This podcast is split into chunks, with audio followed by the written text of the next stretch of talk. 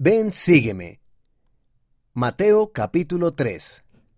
Nuestra promesa de ser una luz. Jesucristo es la luz del mundo. Hagamos todo lo posible por compartir su luz. Por Eric B. Murdoch, Revistas de la Iglesia. Multitudes de personas venían de todas partes para ver al hombre en el desierto que usaba ropa hecha de pelo de camello y que comía langostas y miel.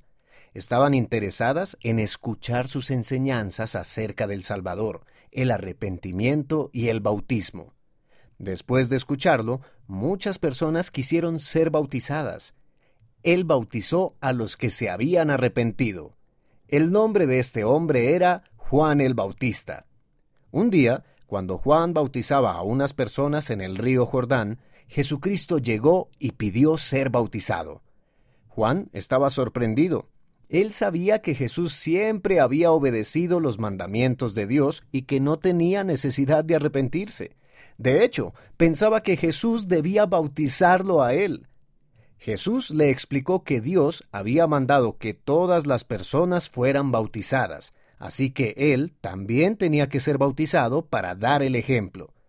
Juan estuvo de acuerdo y bautizó a Jesús en el río Jordán. El bautismo de Jesús nos enseña que nosotros también debemos ser bautizados. Cuando tú fuiste bautizado, hiciste un convenio y mostraste tu disposición de seguir el ejemplo del Salvador, no solo al momento de tu bautismo, sino siempre. Promesas y oportunidades. En el bautismo, tú haces un convenio con Dios y prometes tomar sobre ti el nombre de Jesucristo. También prometes guardar sus mandamientos, ser testigo de Dios en todo tiempo y en todas las cosas y en todo lugar, y servirlo. Cada semana en la iglesia renuevas este convenio cuando tomas la Santa Cena. Por tanto, debéis seguir adelante con firmeza en Cristo, teniendo un fulgor perfecto de esperanza y amor por Dios y por todos los hombres. A lo largo del camino tendrás muchas oportunidades de seguir el ejemplo del Salvador y demostrar tu amor por Él y por las personas a tu alrededor.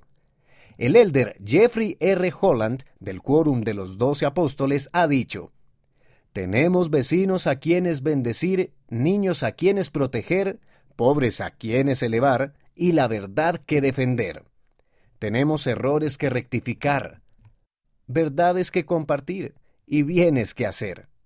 En una palabra, tenemos una vida de discipulado devoto que dar.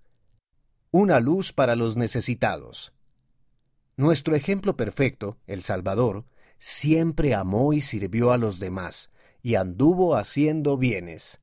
En tiempos difíciles, Jesucristo es la luz que resplandece en las tinieblas.